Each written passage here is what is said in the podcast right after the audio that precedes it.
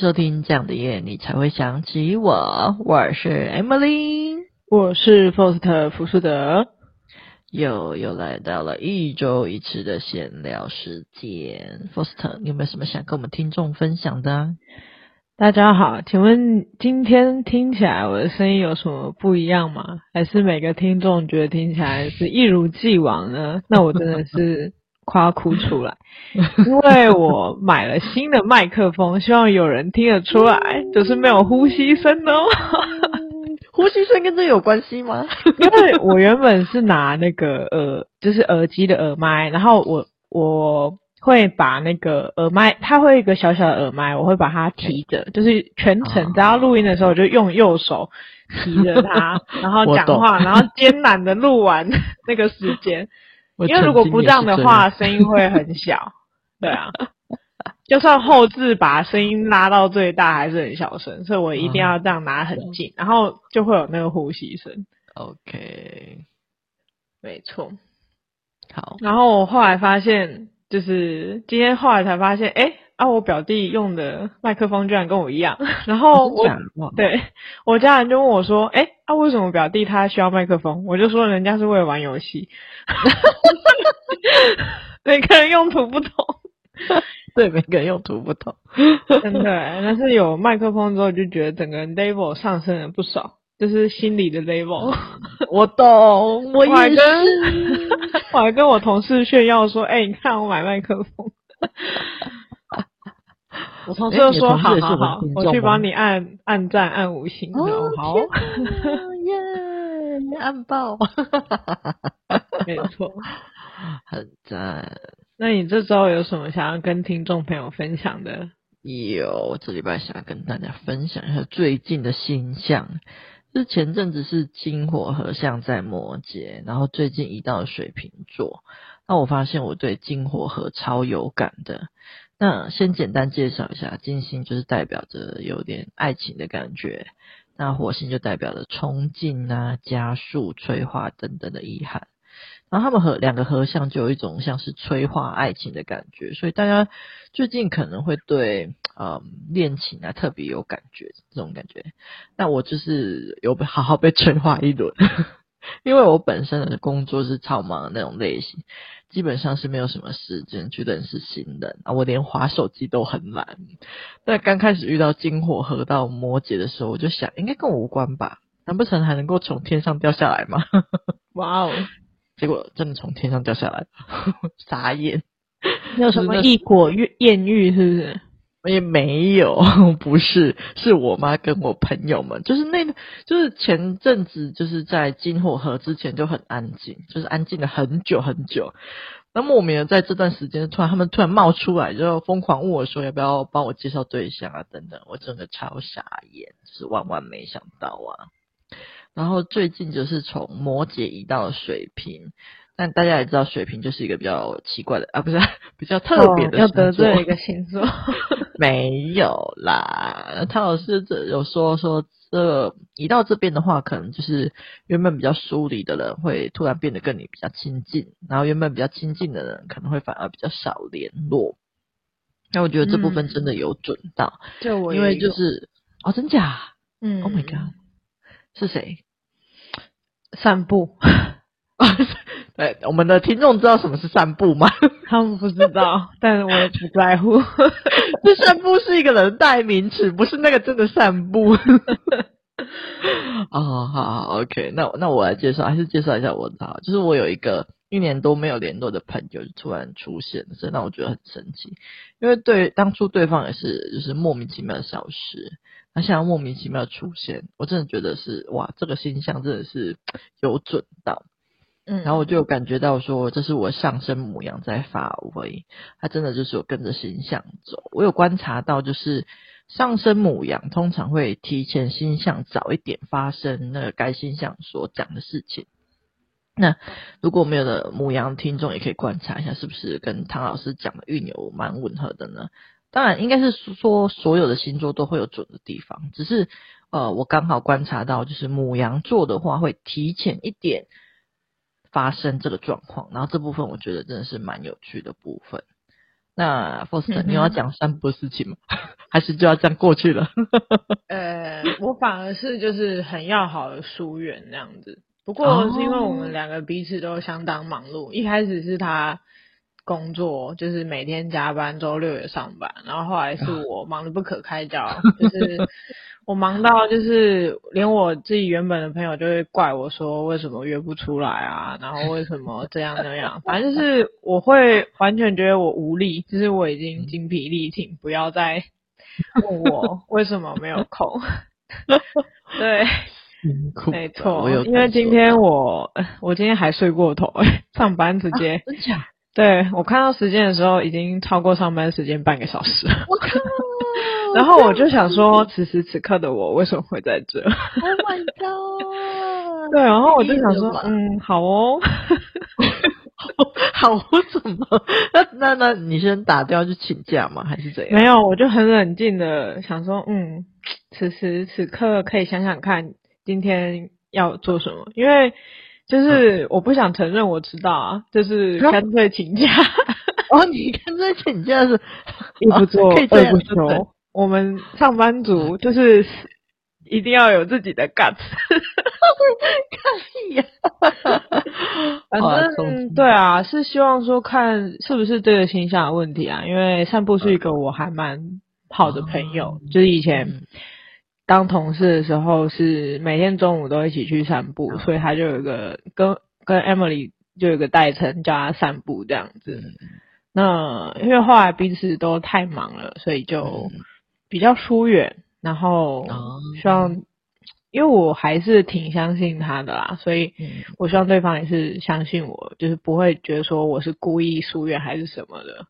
哦，这样，我相信他如果听到这边应该会很感动。你还记得他？他应该是没有在听我的节目啦。然后这样，好，没关系。这个水瓶座应该四月的时候会走，那时候可能就会恢复原状了。你到时候可以再观察看看。嗯好的，那我想要问一下你那个一年多突然冒出来那个朋友是新的艳遇吗？哦，这不是新的艳遇，这是朋友问的。哦，不是哦，这不是新的艳遇，是旧的艳遇，然后已经没有艳遇的艳遇了。哦，好 惨哦。好的，对，没这个八卦就这样熄灭了。没错，这个八卦直接洗掉，直接把它浇洗。为什么会有这种魔性的笑声？这还好吧？呃，我没有，我现在没有办法演绎出另外一个那个邪恶的笑声。下一次有机会再演绎什么叫做真正的魔性的笑声。好的，相信观众朋友会跟我一样惊悚。惊悚个屁呀！总之，我们接着就要进入我们今天的主题啦。虽然说没有我的八卦，但有很多其他很冲击的八卦。那最近最冲击的新闻应该就是大 S 再婚了，而且对象还是曾经交往过的韩流巨星具俊晔。Oh my god！你是不是念不出人家的名字啊？具俊具俊晔啊？怎么了吗？干 什么？干 什么？其实我完全不知道这个具俊晔是谁，就是你知道酷龙吗？我连库龙都不知道。OK，他好像在我们还小的时候很还小。对，我们还小，应该在一九九五年的时候，那个时候应该是他最夯的时期。对啊，差不多吧。嗯，很小的时候。对，然后最近就网络上疯狂在讨论说，想要接到旧情人的来电求婚。那如果是你接到旧情人的来电，你会接吗？我会接啦，就是我会。就是如果旧情人找我的话，我还是会理会的那种类型。了解，了解。但是我像是这种在电话中求婚，你会答应吗？但他们好像不是在电话中求婚诶、欸。哦，不是吗？他们好像是视讯，然后那个、哦、差不多，不太一样啊。因为电话的话看不到脸啊。哦，嘿，反正他们好像是试训，然后那个男生一直恳求说可不可以嫁给他，然后录很久，大 S 才答应这样子。嗯，所以你会吗？你说在电话中接受求婚哦？呃，可是我觉得在如果说是现现任在电话中求婚这种还比较稍微有可能，但哦，这已经是分手这么久。他们分手二十年呢、欸，对啊，我觉得我觉得不好说啦，真的不好说，不好说。就是我觉得太莫名其妙了。就是你跟我分手二十年，然后你突然跟我说：“哎、欸，我们结婚吧。”我会觉得，嗯，你是、欸、如果哎、欸，他们可是他们应该也还是有联系过一阵子，然后突然就是觉得有情愫。有啊，好像是大 S 就是跟那个汪小菲分开之后。这个鞠婧祎有做追求的动作，联系好一阵子，然后最后才就是结婚。但是 对来说还是太太，但是这这就算二十年前交往过好了，但这这这中间就只靠视讯那样聊天，然后你就决定要嫁给这个人，然后你想想看，他还是一个大明星，他得承受这些社会的舆论。我觉得大 S 很勇敢，因为。我会觉得我会有诸般顾虑，嗯，对，一般的应该都会有吧？对啊，因为毕竟你没有见到现在的他，因为你想想看，一个人不要说二十年了，我觉得一两年就可以足以让一个人成长改变，或者是不管变得更好或变得更糟，都会有很大的转变。那更何况是二十年，然后对啊，你视讯是一回事，你。见到本人是另外一回事，本人的互动啊、生活习惯啊等等，那些都是你未知的。而且当初你们交往的时候是两个人单着的状况，那现在是一个是有小朋友的状况，一个是单着的。那这样的互动会不会有其他问题？我我啦，如果是问我的话，我会有这么这么多的顾虑，这样子。嗯，了解。所以我觉得大 S 真的是太强了，他怎么可以这么勇敢呢？我觉得他人生嗯，对，但是我非常的欣赏大 S 哦，嗯、就是虽然说我这么多顾虑，但我是欣赏他的。我觉得他就是这样做，我不觉得怎样。嗯，了解，可以理解，毕竟这是他的人生哦，非常期待后续啊。后续？那你呢？如果是你突然接到旧情人的来电，鬼来电，不是，就是旧情人的来电的话，你就是对方求婚，你会接受的吗？呃，我个人的话，我觉得发生在我身上，我应该会，我我应该不会。走到求求婚那个地步，可能接第一通的时候我就觉得有点可怕了。我还以为接第一通先挂掉，不会啊，我不会挂的电话。可是因为可这可能是因为我对每个旧情人都没有任何留恋，就是分手的时候我就准备好好放下一切了，是完全不会有想要再续前缘的想法。所以如果真的接到前任的电话，可能就是那一通好好聊完之后就不会再接第二通了。就是完全没有办法走向大 S 这般浪漫的情节啊！嗯哼，了解。没错。那我觉得大 S 的人生真的是很偶像剧啊！从进入演艺圈，然后跟自己的明星在一起，然后被对方的经纪公司反对分手之后，又跟了很多明星在一起过，然后最后遇遇到让他觉得命中注定的帅哥总裁，就是汪小菲，然后闪婚。哇，Oh my god！然后之后还为了生小孩超辛苦，但最后因为不适合而和平离婚。然后现在又跟自己曾经很爱的人电话联系上，然后还结婚。哇，这个整个剧情比言情小说还要精彩，我觉得天呐，Oh my god！那你身边有没有遇过什么有这种偶像剧般的剧情的故事吗？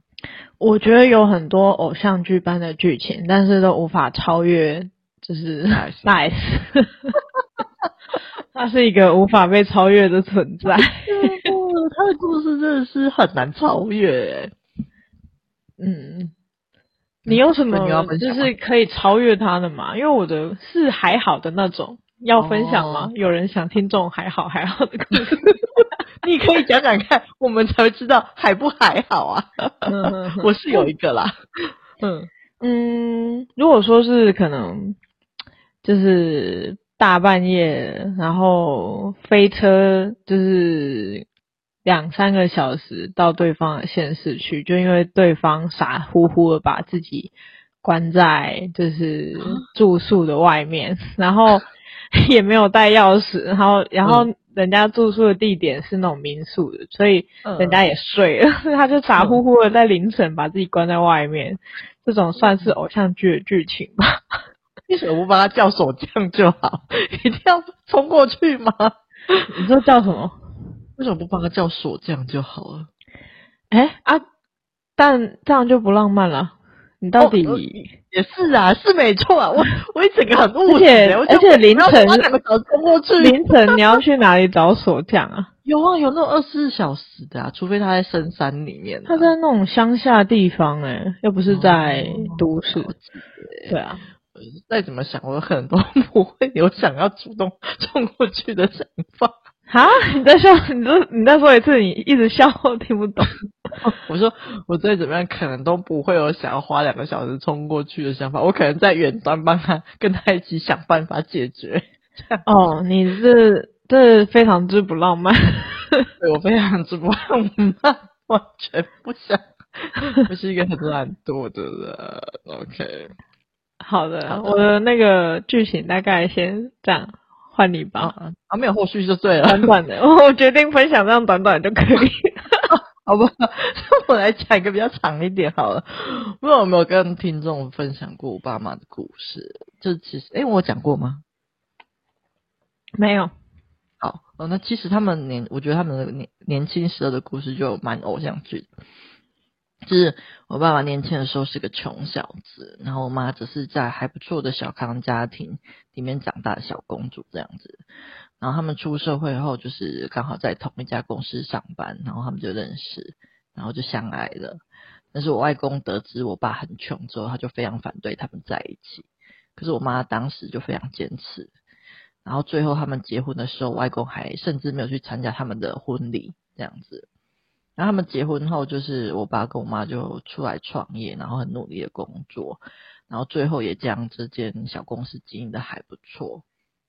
可是那时候我外公却就是因为在外面赌博，欠了非常多的钱，然后还导致他们家的房子被抵押，然后为了躲债还跑路，这样子把所有人都丢下。然后最后就是过了很久之后，就是外公他生病了，可是他的小孩都没有人想要主动照顾外公。然后还是我爸爸出面去跟我妈的弟弟他们谈，说不能够这样子。最后是他把外公接回我们家，然后还请看护去照顾他这样子。那我对这个情节真的是还蛮印象深刻，可是我妈就是对此很感动，因为我妈那时候应该也觉得蛮为难的，因为她还蛮难，就是我妈也虽然说外公就是当初反对她，然后还就是欠下很多钱。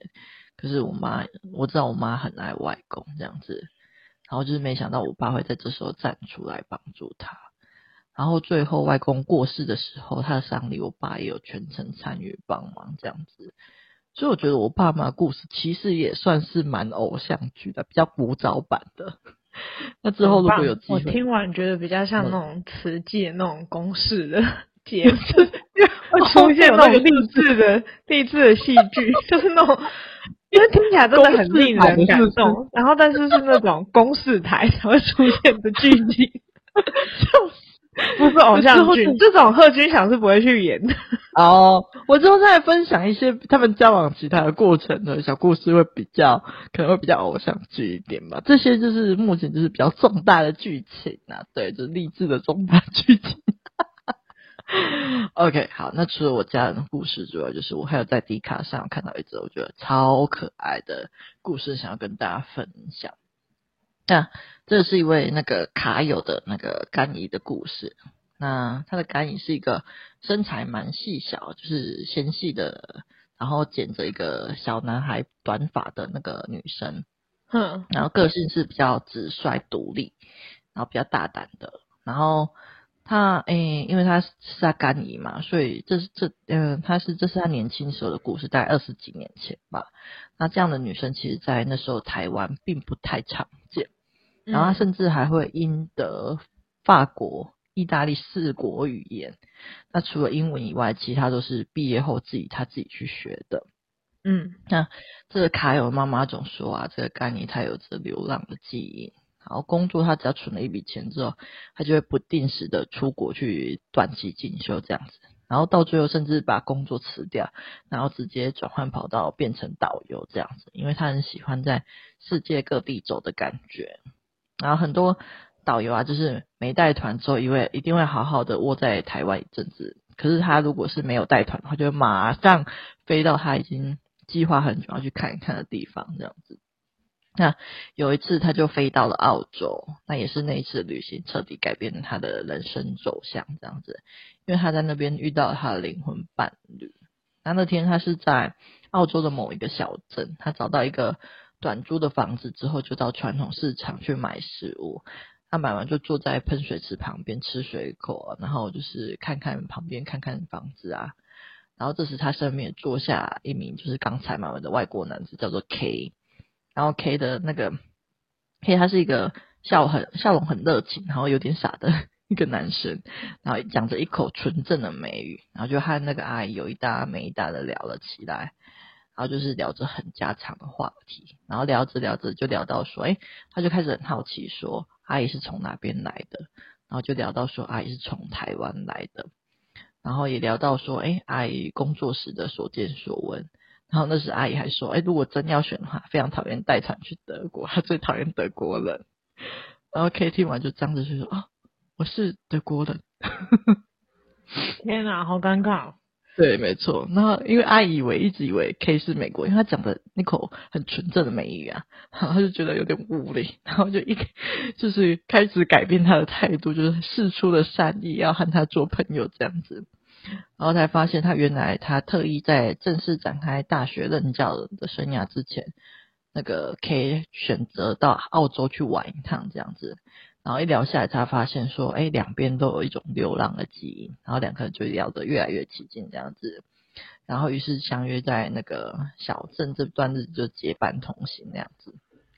然后最后还交换了联络电话。然后直到那个阿姨回台湾，就是一个礼拜之后接到一通国际电话说，就是可以打来，他问说，哎，我欢迎我到那个台湾去玩嘛？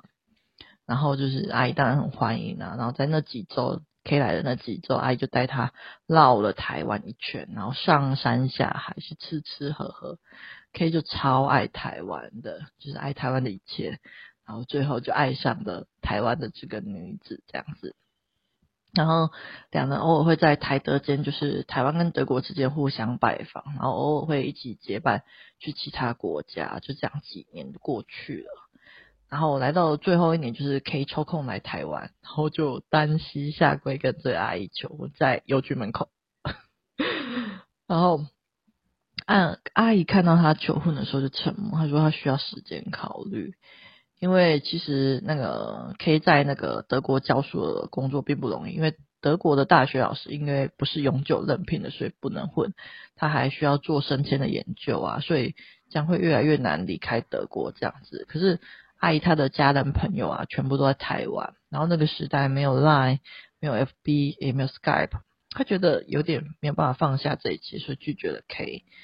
然后 K 预定搭机返回德国那一天，他们就很有默契的没有要相约送机。可是那一天的阿姨就是她独自在房中哭得非常伤心，因为她她是一个蛮坚强的女生，可是那一次她觉得真的是太难过。然后在阿姨哭得很伤心的时候，她爸爸就是推开了房门，然后就是拍着她女儿的肩膀说：“哎。”他说他不喜欢有个阿豆爱给他塞，就是不喜欢外国人的女婿，但是他觉得那个总是要嫁人的。然后他爸爸说，他希望他能够选一个你爱的跟爱你的在一起。只是如果他也跟他阿姨讲说，如果你跟他回去了，被欺负是找不到爸爸妈妈的哦。但是他也让他想一想说，如果他真的后悔决定要嫁给他，就是爸爸马上带你去追他。Oh my god！爸爸这样说是这么对，这爸爸是下了多大的决心才把跟女儿这样说？